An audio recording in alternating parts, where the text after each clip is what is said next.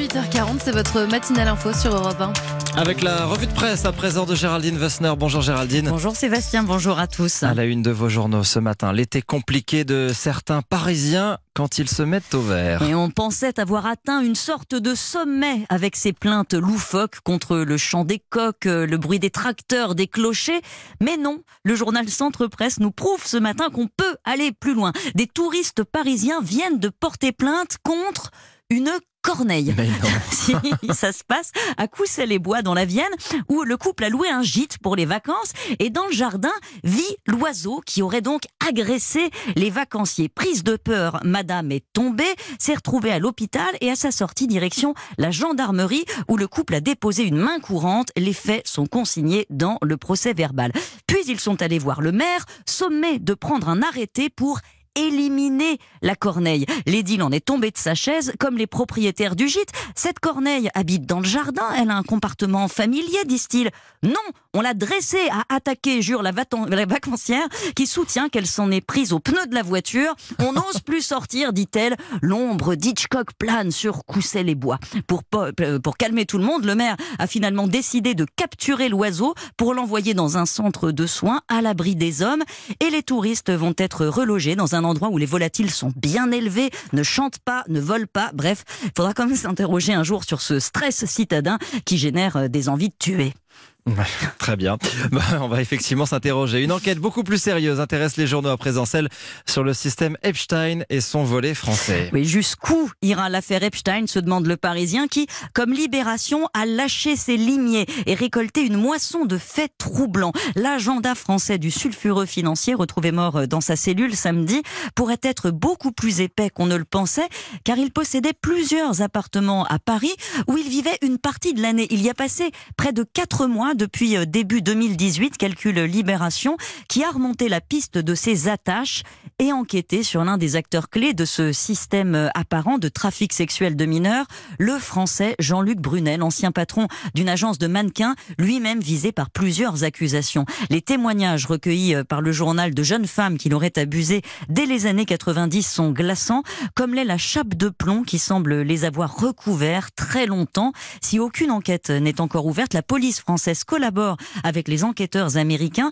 et le Parisien résume en quelques mots les semaines qui s'annoncent. Loin d'éteindre l'action publique, la mort du financier en libérant la parole des gens qui l'ont côtoyé a provoqué un embrasement planétaire. Embrasement également à, Hong Kong où les rassemblements ont pris un, tour violent. Oui, les, les bruits de bottes aux portes du territoire où des blindés chinois se rassemblent font craindre une escalade désastreuse. C'est que le contexte n'est plus le même que lors de la révolution des parapluies il y a cinq ans, euh, quand des militants pro-démocratie avaient occupé le centre de Hong Kong.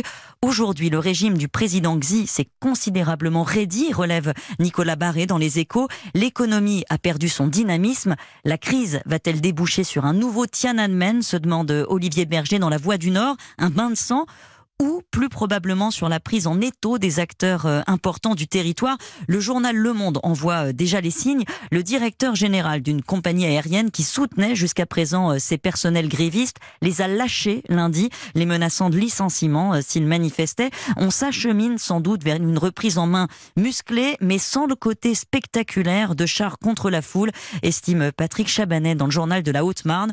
De toute façon, les Occidentaux n'iront pas se battre pour Hong Kong, écrit-il, et ça, c'est une réalité bien concrète. Oui, la France notamment reste euh, très très discrète concentré sur ses propres problèmes qui s'empilent inexorablement en attendant la rentrée et le débat budgétaire. Neuf mois après le début du mouvement des Gilets jaunes, une étude de l'OFCE euh, que publient les échos montre que le sentiment d'injustice fiscale reste ancré et le rejet de l'impôt plus marqué dans le monde rural, auprès des jeunes et chez les gens moins diplômés, bref, chez ceux qui n'ont pas le sentiment de bénéficier autant que les autres des investissements publics. Attention au mirage, donc, prévient Laurent Baudin dans l'Alsace. Ce n'est pas parce que les rentrées fiscales ont été un peu plus importantes que prévu l'an dernier euh, qu'il faut euh, déboucher le champagne. L'État continue de vivre à crédit et les Français d'attendre des résultats. Et l'opinion de retourner le couteau dans la plaie dans un édito au vitriol de Rémi Godot euh, sur la dette fantôme de la France. C'est 4300 milliards qui s'ajoutent à la dette officielle de 2300 milliards d'euros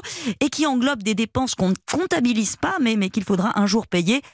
les retraites des fonctionnaires, notamment un débat explosif à la veille euh, de la réforme attendue euh, à l'automne. Et pour terminer, Géraldine, vous nous donnez des nouvelles d'Alain Delon. Oui, le samouraï victime d'un AVC cet été est en convalescence, mais alors que la presse française est à ses trousses, il se repose tranquillement à deux pas de son domicile euh, à Genève.